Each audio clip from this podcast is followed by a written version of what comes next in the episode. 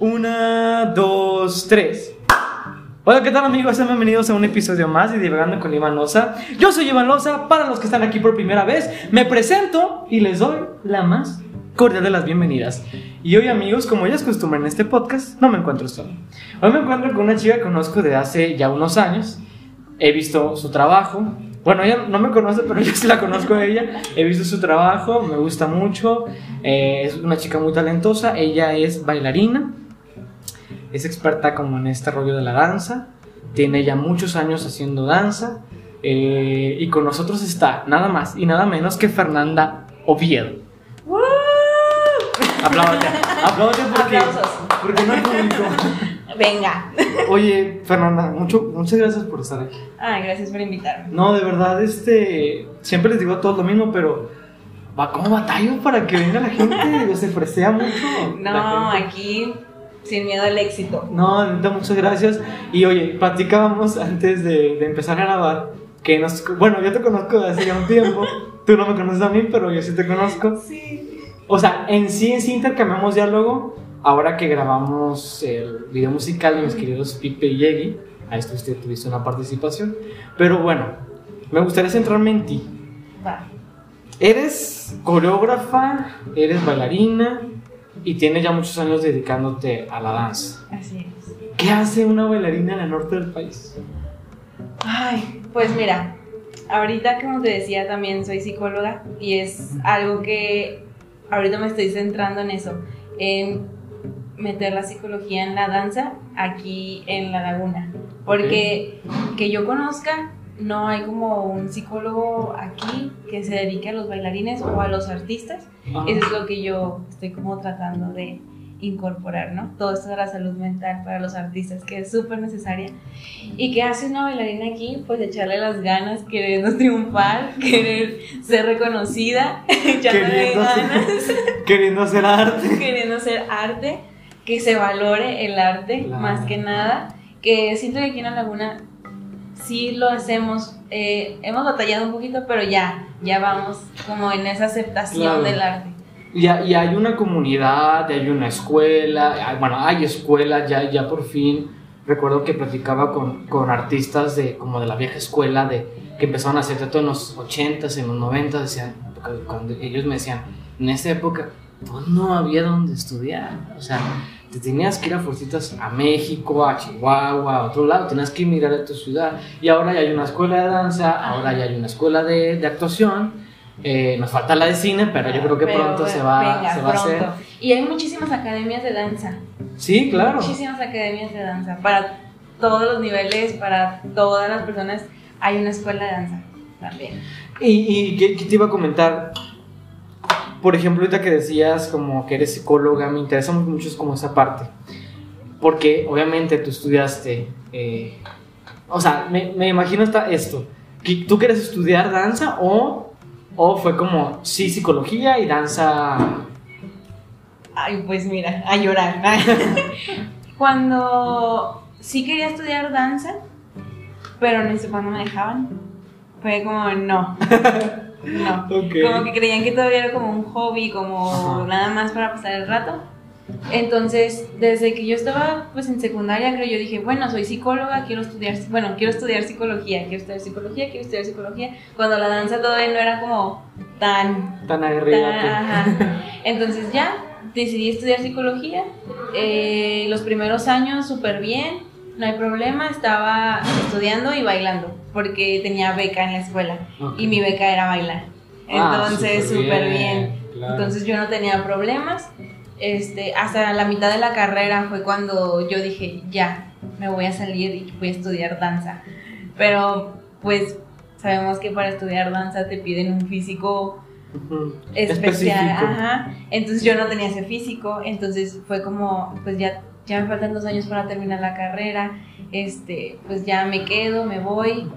Y al final me quedé y tuve que dejar de bailar ahora sí porque eran los dos años más, Pesado. más pesados y eran en la tarde. Entonces en las tardes era cuando yo iba a bailar. Entonces, pues, Dos años dejaste de bailar. Dos años dejé de bailar, entre comillas, porque ahí fue cuando me agarró, me atrapó el teatro musical. Entonces, sí, yo quería hacer bailar, estudiar danza, pero al final terminé estudiando psicología sin dejar de bailar. ¿sabes? Ok. Yo, claro, yo creo que todos pasamos, todos, o sea, todos los que quieren ser artistas y quieren estudiarlo, pues es una cosa que tienen que inventar con sus padres. Me pasó a mí que, que, que yo sí fue como una... Yo estaba como en un pleito interno y luego al último decido que voy a estudiar artes escénicas, pero para decir eso paso era el rollo, ¿no? Como que yo ya venía con un, con un cambio constante. Yo ay, en secundaria quería ser abogado, ¿no? Me gustaba la política, como que soy bueno para hablar, como que el oratorio es lo mío. Y decía, bueno, pues a lo mejor abogado, ¿no? Y, y era abogado, abogado, abogado. Después ves que las leyes en tu país no están tan chidas y que Mm. todo ese rollo y que la corrupción y todo eso. Dije, "Mm, vamos a buscar otras opciones. Quise ser chef, quise ser contador, quise ser... ¿Me explico? O sea, un, Ah, una- sí. un sinfín de cosas como muy distintas. Y lo último que yo quería estudiar, o sea, de lo último que me acuerdo era como administración, porque yo estudié una técnica en administración y era como, bueno, pues estudié administración, la técnica, pues chance sigo con esto.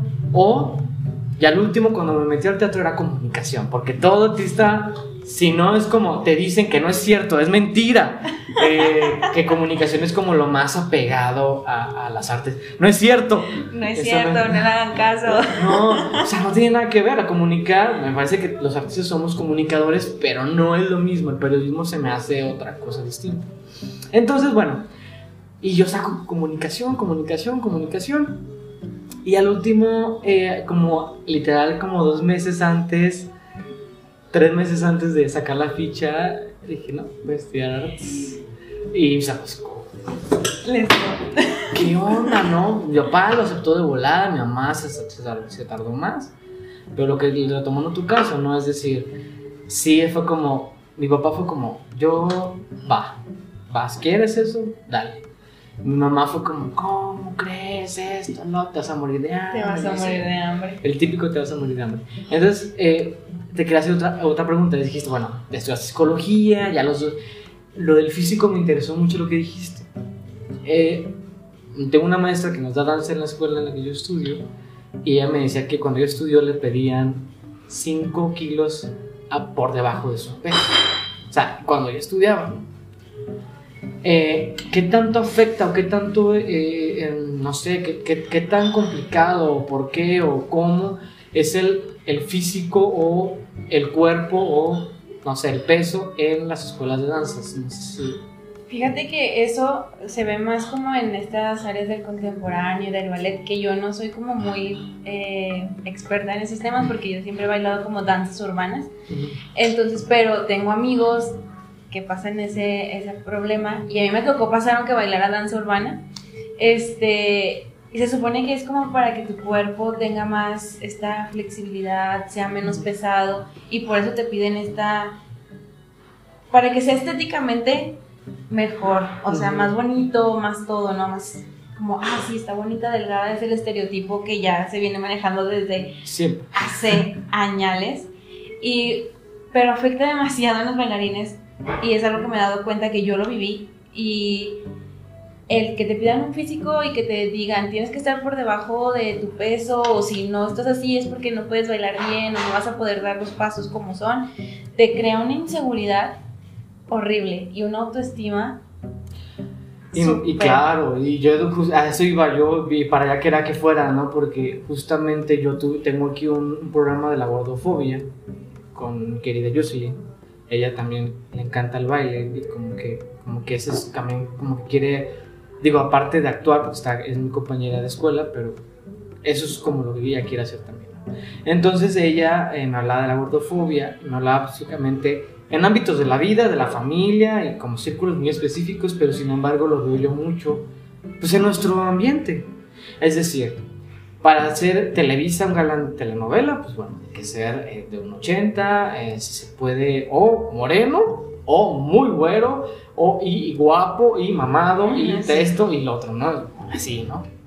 Y este, la mayoría son extranjeros, no los de contrata Televisa. Y las mujeres en Televisa también es como un prototipo de modelo, ta, ta, ta, ta, ta. o sea, no es como, no existe ahí otro tipo, a menos de que sea comedia. Pues encontramos a Michelle Rodríguez, ¿no? Que es un talentazo y que hace teatro musical, pero en Televisa hace comedia. ¿Por qué? Porque porque las gorditas hacen comedia, según el estereotipo de siempre la televisión. Pero en el teatro también es lo mismo, es como... eh, es una cosa que, que sí genera un conflicto. No estoy diciendo que, vaya, que vamos a cancelar el teatro porque aceptan a puros delgados, ¿no? Sin embargo, también lo veo por salud y por otras cuestiones. Pero sí me imagino que el, el rollo de tienes que adelgazar y es que estás gorda y esto, eso sí es lo que Lo me parece que afecta. Demasiado, afecta demasiado y es algo que eh, creo que en, fue el segundo capítulo que subí a mi podcast también, que hablaba con una amiga que está estudiando nutrición eh, sobre toda esta cuestión de los bailarines y cómo se alimentan y que dejan de comer y que a veces tenemos tantos ensayos que no comemos bien, nos alimentamos mal, que tenemos esta inseguridad de que tenemos miedo de, comer mucho porque voy a engordar cuando realmente no estás cubriendo las calorías que tu cuerpo necesita por todas las clases que haces. O sea, hay veces que vamos a workshops y son tres clases, cuatro clases seguidas y son a darle, a darle y entre clases una barrita o algo y al final de que no comas tanto o una ensalada cuando eso no cu- cubre las calorías que, que, acabas de claro, todo que lo necesitas, Ajá. que tu cuerpo necesita, es como, eh, te, te entiendo perfectamente, yo un año, específicamente el año que empecé a hacer teatro, que yo andaba así de que tenía ensayo, más presentaciones, más, más taller el mismo día, o sea, yo tenía que tomar taller porque me gustó tanto que yo me estaba preparando y aparte tenía yo función y aparte tenía que ensayar todo el mismo día, entonces era como salir a mi casa y no comía, así te lo juro, se me olvidaba comer. Llegaba ya la noche y pues ya me dolía hasta la cabeza y pues ya comía algo y todo, pero ya hasta la noche. Entonces, pues sí, sí me pasaba comidas. ¿Qué pasó? Ahorita peso 62 kilos, ¿no? Pero mido casi unos 70, entonces, eh, pues está bien, pues, dentro de los, de la cosa que, para medir tu peso, ¿no? Pero, por ejemplo, llegué a pesar 40 kilos. O sea, yo era así, un esqueleto. o sea, ¿Por qué? Porque fue el año que dejé de comer, prácticamente. Por lo que dicen, ¿no? Porque andas de aquí para allá y no, no fue un rollo de estética. Realmente yo nunca lo pensé. Cuando empecé a ganar peso otra vez, porque mis horarios empezaron a regular otra vez, ta, ta, a mí, te lo voy a hacer, te voy a ser sincero, nunca, lo- nunca lo he comentado con nadie, digo, ahora lo van a escuchar todos, pero para mí el subir de peso sí es una inseguridad. Y porque es algo que nos han enseñado. Que si Ajá. este, porque no sé dónde lo escuché, pero decían esto de que en las películas un villano es gordo Ajá. y la persona buena es delgada. El amigo que, que mandan a la friendzone es gordito Ajá. y el que todos quieren es delgado. Entonces son cosas que nos mandan estímulos, aunque tú quieras, esta, eh, pues que para que no nos demos cuenta, pero ya cuando lo empiezas a analizar y cuando vas viendo, te, te bombardean por todos lados. Exacto, es decir, veía un video que tenía mucha razón, era cuestiones económicas, es como un, un empresario, ¿no? Ya, ¿Por qué la sociedad mexicana es diferente a la japonesa, a los asiáticos en general? Bueno, ¿por qué? Porque, bueno, dice, Televisa nos ha hecho mucho daño. Y, y decía así, así, ¿no? Televisa nos plantea, nos plantea en la cabeza. Digo, ahorita ya hace no, por series, novelas, novelas diferentes porque ya sabe que los tiempos están cambiando, digo, se están tardando, pero están cambiando. Eh, pero durante los 2000, 90 y 80, ¿qué era? La, la pobre, se la criada o la pobre o la esto, la del basurero, no sé qué, se enamora del brother rico, millonario, no sé qué, y ta, ta, ta, y feliz, vivieron felices por siempre. Entonces la mujer, para poder ser exitosa, esto lo otro, tenía que casar con el güey. Claro. Y, y, y, este, había hasta una novela donde había una chava muy gordita y creo que la interpretaba esta, creo que Anaí, la de Rebelde. Y al último, que para ser exitosa y esto y lo otro, tenía que adelgazar y tener un cuerpazo. Bueno, lo mismo. No es que, no es que, se, no es que por salud esté mal o no, no me meto ese debate, sino que lo que tú dices, nos están mandando estímulos directos en la televisión, en las series, en esto, que para ser exitoso, para ser rico, para ser, eh, para tener el amor de tu vida, para esto, tienes que ser delgado, mamado, esto.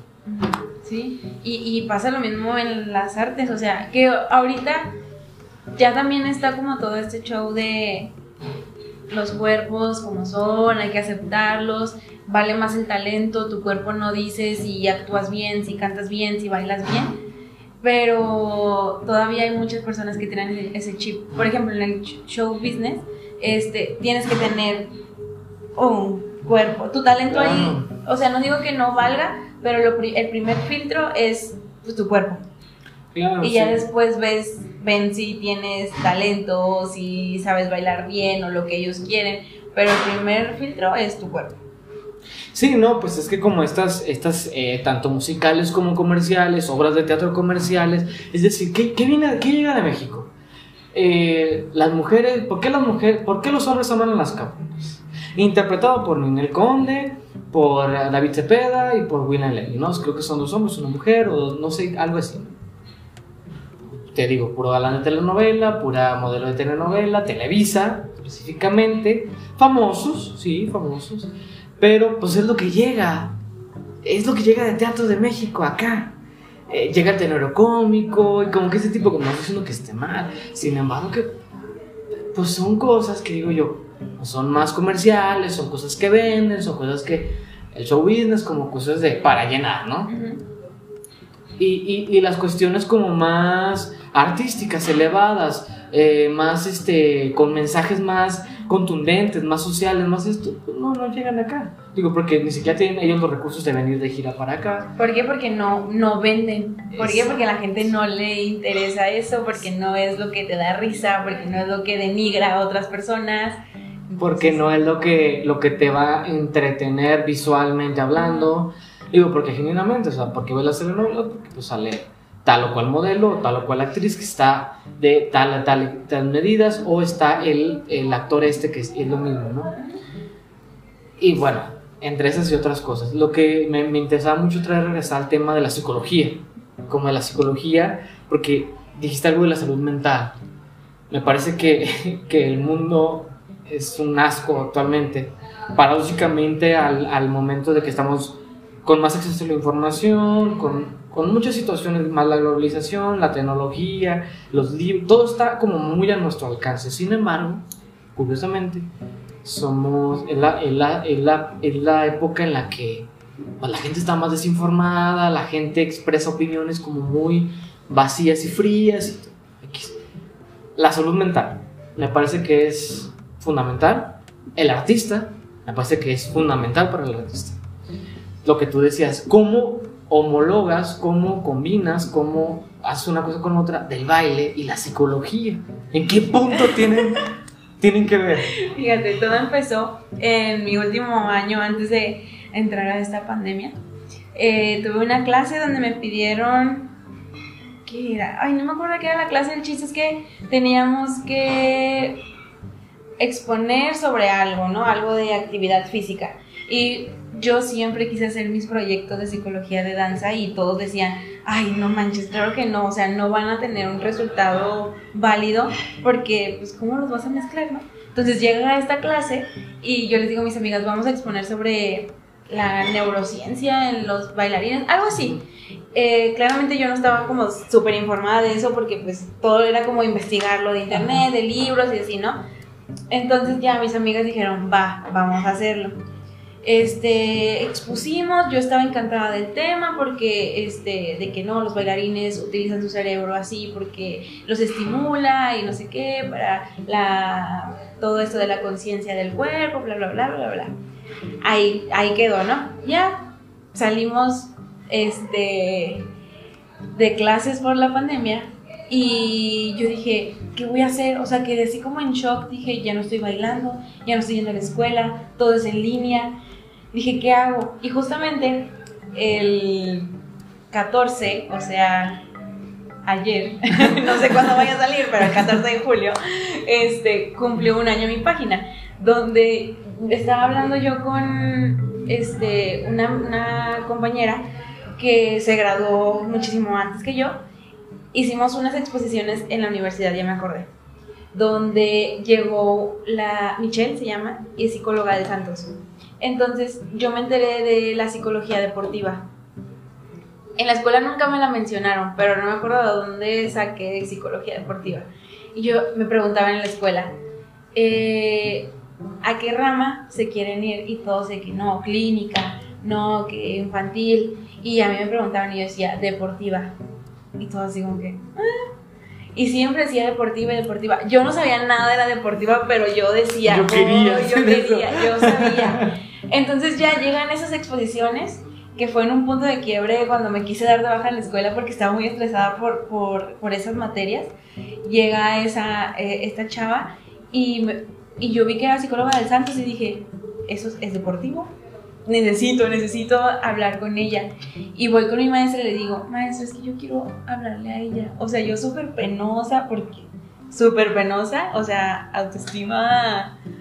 Ah, Sí, sí, o sea, Me imagino, me imagino. Y ya me dijo, ve, háblale y sin miedo al éxito, casi, casi. Ya me puse en contacto con ella, empecé a platicar con ella y luego yo dije, es que las personas dicen que el baile pues no es deporte.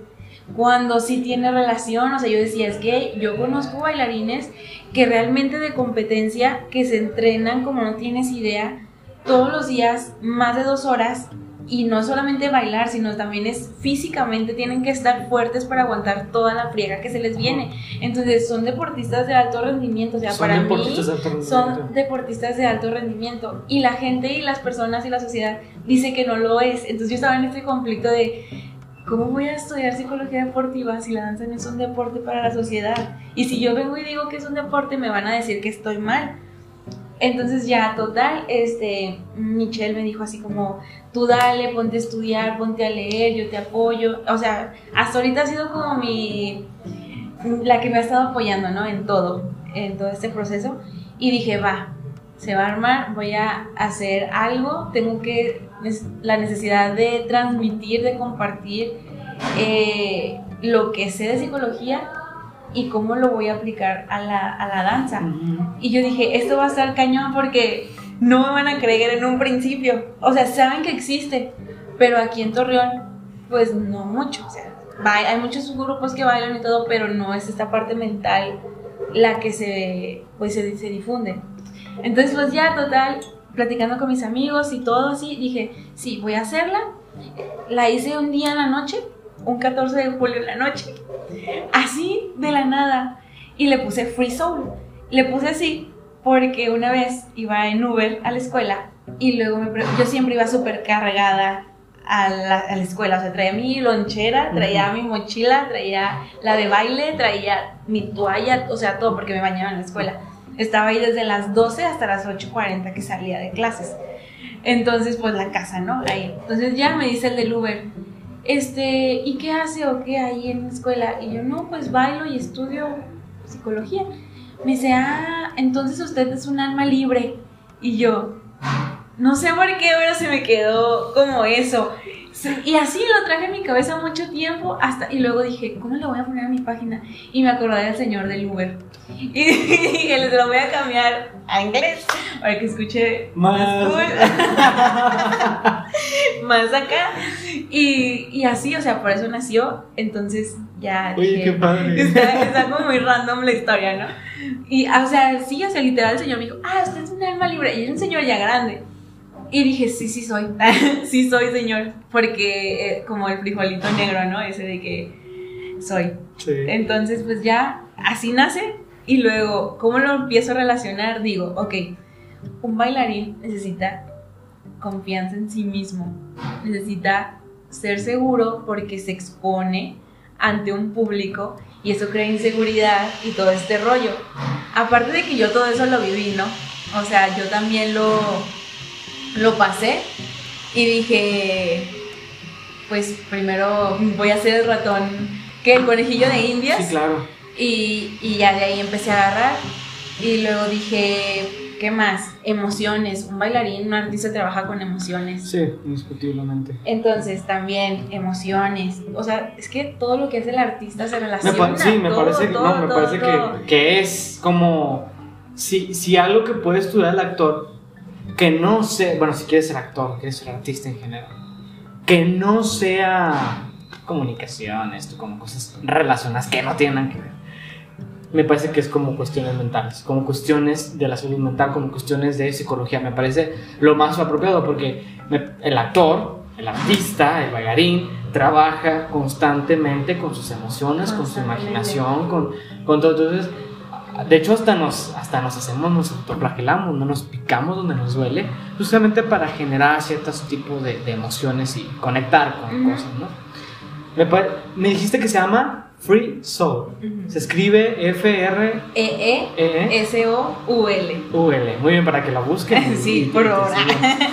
Y este, un año ya, y entonces, eh, si es- tú eres tu conejillo de indias, emociones, cuestiones.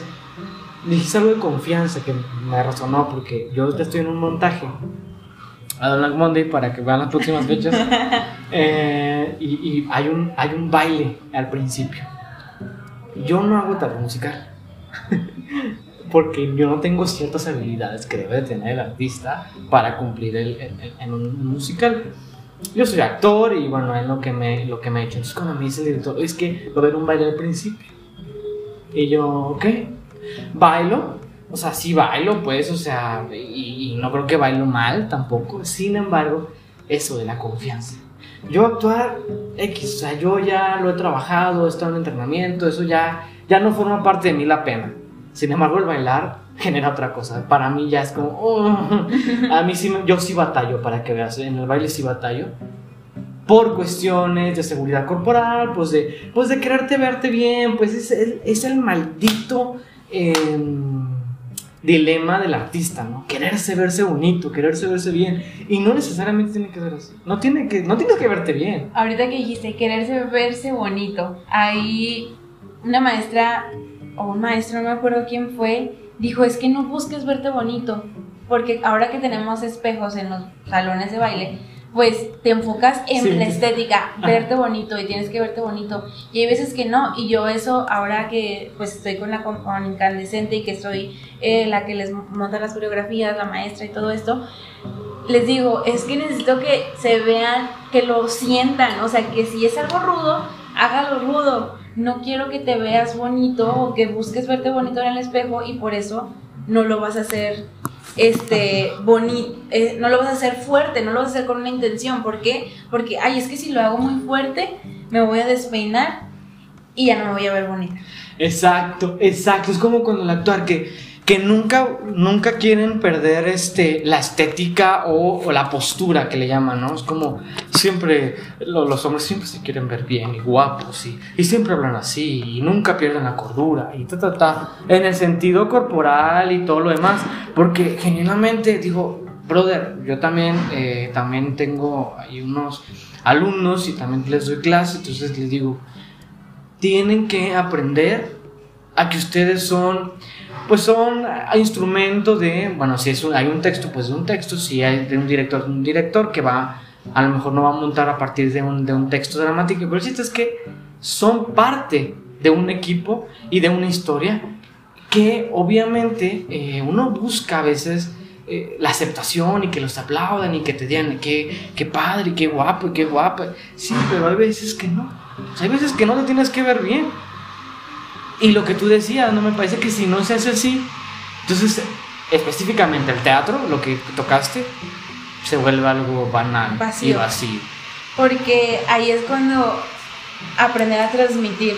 Yo al principio que bailaba, yo batallaba demasiado para transmitir algo. Yo seguía pasos, o sea, porque eso me enseñaban a, a- a seguir pasos, a aprenderte una coreografía, aprenderte una rutina. Después llego a, a Incandescente, hacemos American Idiot y aprendí a interpretar por cuestiones que me pasaron ahí como amorosas. El baile fue mi forma de, de sacar todo eso y ahí aprendí a interpretar. Y fíjate, nunca había hecho como un solo porque siempre me dijeron que como yo iba a bailar un solo, la verdad, o sea, ¿tú cómo te vas a parar ahí y bailar un solo? Hasta que llegué a, a- también ahí, o sea, mi casa, mi hogar, y me pusieron a hacer un solo. Y el último que hice fue para el Día de las Madres. Se, bailé la de Te Regalo de... ¿De quién es? La de Te Regalo. Ay, bueno, no me acuerdo, pero ustedes sí deben de saber de cuál. Entonces, esa canción se la dediqué a mi abuela que ya falleció y a mi mamá. Y sale una mamá de ahí. Bueno, cuando la estaba haciendo en ensayos, mis compañeros llorando. Y yo, ¿por qué lloran? es que no, te pasaste y no sé qué. Y yo, ¿pero por qué? Yo, gracias, pero. Claro, y es cuando entiendes que algo sucede. Ándale, ajá, y luego sal, es la presentación, veo a mi mamá y yo quería llorar, o sea, desde que me entré al escenario yo ya estaba que quería llorar. salgo de la, escen- eh, de la función y todo, este, y mamá llorando, así de que, gracias y no sé qué. Luego, o sea, tú dices, bueno, es mi mamá, todo lo que haga le va a gustar, ¿verdad? Claro, siempre lo Y luego sale la mamá de otra chava y me dice, me hiciste llorar.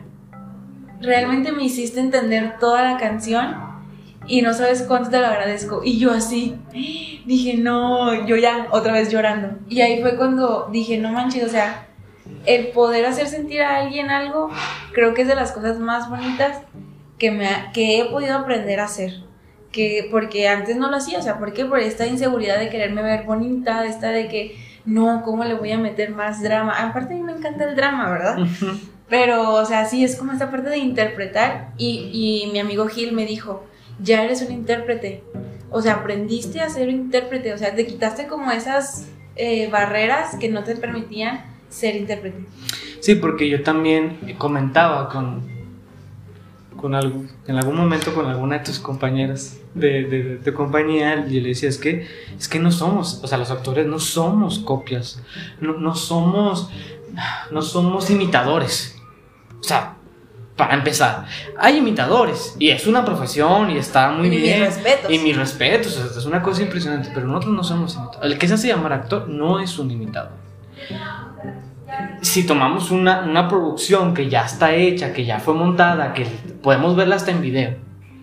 Sí, pero el teatro, voy a siempre cito a, a, a Tavira en, este, en, en esto porque me, me, encanta esa frase. El, arte, el teatro es el único arte que, que, que, genera algo que ya muchos artes no, no hacen, que es el encuentro para ver el acontecer.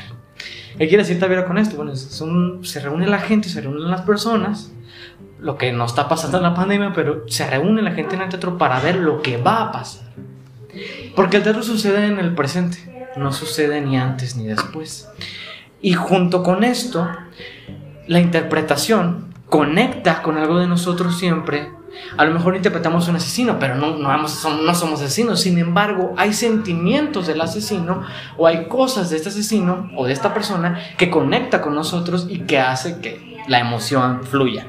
A lo que yo quiero decir es que por más que llegue tenga hasta la película, si quieres, de la, voy a hacer una verdad que hay una película, bueno, yo voy a ser mi personaje. Aunque, claro, hay un escrito, hay un texto, hay algo ya que está esto, pero sin embargo, toda la persona la va a hacer distinta porque va a conectar distinto, porque infinidad de cosas. Porque cada quien tiene una historia diferente. Exacto. Y le mete como de su cosecha. Es como la psicología del personaje y todo eso. Que te digo, no soy experta, Ajá. pero ya llevo tres años en Incandescente, Ajá. o sea, quieras o no, vas, Ya, vas ya. aprendiendo, vas Sí. viendo, vas conociendo a tus compañeros, viendo cómo trabajan, cómo se preparan mis compañeros para sus personajes y es increíble su creación de, de, de personaje que dices, ¿de dónde sacan tanto? Y que ahí va la psicología totalmente. Claro, el teatro se aprende haciéndolo. Lo que tú decías, yo no, no, pero ya tienes tres años haciéndolo, bueno, ya sabes algo. ¿Me explico? O sea, claro, un montaje no es igual al otro y, la, y, la, y los montajes son procesos que hay que pasar y que hay que cubrir y que hay que sanar. Me parece que el teatro es terapéutico, me parece que el teatro sana siempre cosas de nosotros.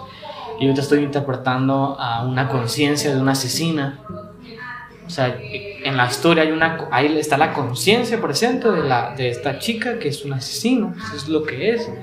Y, y, y, y, bueno, hay que preguntarse, ¿no? Y preguntarse. Y alguien me decía, no, pero ¿cómo vas a empatizar? O con, bueno, si te toca interpretar a un violador o a un, o a un este, pederasta. No, no, no, no, no, no lo justificas. Sin embargo, lo entiendes. Pero ¿cómo? Sí, pues es que tienes que. Tienes que... No lo puedes juzgar. Porque ya no te puedes meter con él, entonces porque lo estás juzgando. No, entiende su comportamiento y cómo no fue el que hizo, sino cómo llegó a ser lo que hizo en la historia, ¿no? Que estamos. Pero es lo que, lo es un tema largo, la psicología de los personajes es un tema largo, es un tema que, que siempre está en constante. El actor está, tiene que estar en conect- conectado 100% con su cerebro y con sus emociones y estar, me parece, para mí, para mí es actuar es pensar. El actuar es, es estar pensando. Y eso que dices de que el actor debe estar conectado con sus emociones, imagínate que no se conoce a sí mismo el, el actor, el bailarín, el artista. Y cuando les pides, no sé, esta coreografía va a hablar de, eh, por ejemplo, participé en el, en el performance que hubo del 8M. en- por- Se hizo viral, ¿no? En TikTok. Sí, yo participé en ese y fue como, wow. Antes de, yo ese día estaba muy nerviosa, no por la coreografía, estaba muy nerviosa porque sabía el papel que estaba yo representando. Estaba representando a una mujer que ya no estaba. Entonces yo decía, o sea, es una responsabilidad muy grande el pararte ahí, el decir su nombre y, y bailar por alguien que ya no está. Dije, es una responsabilidad muy grande. Que si yo no, por ejemplo, no me conociera, no supiera de mis emociones, cómo las canalizo, cómo las proceso, a lo mejor me hubiera quebrado en ese momento. Y es algo que pasa en muchos eh, bailarines o artistas, no saben cómo darle esa intención porque nunca lo han vivido. Pero esa es la cuestión del artista, sab- aunque no lo hayas vivido, saber interpretarlo. Ajá, sí, exacto. Es decir, bueno, lo, lo dije hace un momento, yo no soy, no, no, interpreto un asesino, pero yo no, no asesino a alguien, pero no es el que hizo a lo mejor, sino qué, se, qué, qué sintió, le decía a mis alumnos también, no sé, ellos conocen a Joker, ¿no? Como este personaje, como de, de la, la última película, y, eh, ¿qué características tiene este personaje que yo puedo conectar? Porque si, si, él, si es decir, si yo no conecto, o sea, si yo sé que tú vas a representar a una mujer que ya no está, pero si tú no conectas con algo tuyo, eso es un dato. Y los datos no sirven para nada. En la, actuación es lo mismo. Mi personaje es esto y tiene tantos años y es esto y trabajó en no sé qué. Y tú le puedes hacer la historia, todo pues tú una historia. Pero si no conecta contigo, eso es un, eso es un dato. Y el dato no sirve para nada.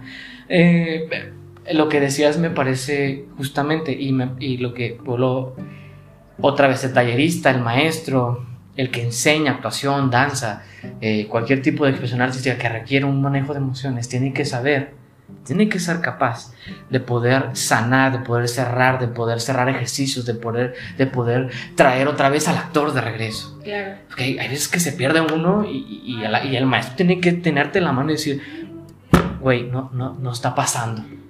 De verdad, ahora regresa a la realidad, ya, ya salte de la ficción, porque es peligroso también. Jugar con las emociones es muy peligroso. Porque ahí es donde entra el papel del psicólogo. El psicólogo eh, no da consejos, es algo que debemos de saber todos. El psicólogo no es un amigo que da consejos. Para eso vayas a Starbucks y ahí O, o- o sea, ¿cómo? café. O, o sea, ¿cómo? No, es- no, no, o sea, no, no estudias psicología porque eres buen consejero, ¿no? No, Ah, ok, perdón. no es porque te guste el chismecito. o sea, sí, pero ah, este, el psicólogo te va a dar herramientas.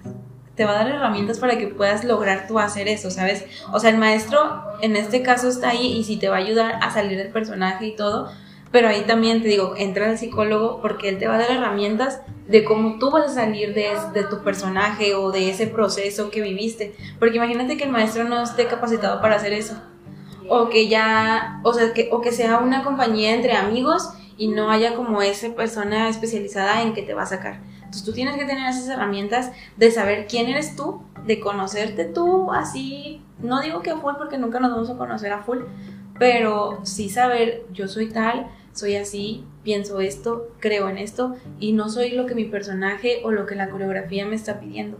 ¿Sabes cómo? Sí, separar también, o sea, tener bien delimitado y preguntarse. Claro, el actor tiene que tener muy conciencia él mismo, o sea, tiene que saber quién es él y estarse. Obviamente, las personas cambian, están en constante cambio, no somos estáticas, eso lo entiendo. Sin embargo, uno tiene que saber quién es uno y preguntarse cada rato quién es él. ¿Y por qué? Porque justamente al salir de la ficción, regresar donde tienes que regresar, porque si no, hay gente que se queda. Y, y se cree lo que, lo que, lo que, y es peligroso, por lo mismo, es peligroso. Pero bueno, mi querida Goma, el formato de mi programa es muy corto y ya nos pasamos mucho tiempo. Me, me, me gustó mucho platicar contigo, es de las pláticas que más he disfrutado, Gracias. genuinamente. Eh, ¿Dónde te podemos seguir? Ay, pues miren, ah, pues en mi página de Instagram, Free Soul, F-R-E-E-S-O-U-L, Psicología y Danza. Ahí me pueden encontrar. Y también tengo un podcast. No he subido muchos capítulos porque vida de adulto, Ajá. me tiene así, pero también se llama Free Soul eh, en Spotify. Súper. Y nada más. Esas nada son más. dos tus redes sociales, pues Ajá. que vayan y te sigan. Si quieren saber como de danza, psicología, como cuestiones esas, yo creo que es la persona indicada. Y pues nada, amigo, voy a seguir luchando por tener gente eh, chida que quiere platicar con acá, traer sus experiencias, como de ser un artista en el norte del país, finalmente. De eso se trata este podcast. Digo, traigo a otro tipo de gente también, pero básicamente eso se trata este podcast. Entonces, pues nada, amigos, a mí me, me siguen como Iván Loza, Loza con S en todos lados, en, en Facebook, en Instagram, en Twitter. Twitter, si se quieren enterar de mi lado político, esa es la red social. Instagram es como, como Instagram, to- todo perfecto y bonito. Y Facebook, pues es como cuestiones más laborales. La página de Facebook del podcast es Divagando con Iván Loza. En Spotify, en Radio Republic, en Google Podcast, Apple Podcast, nos pueden encontrar como Divagando con Iván Loza. Compártanos, suscríbanse, síganos. Y pues nada, amigos, les recuerdo que yo soy Iván y nos vemos hasta la próxima.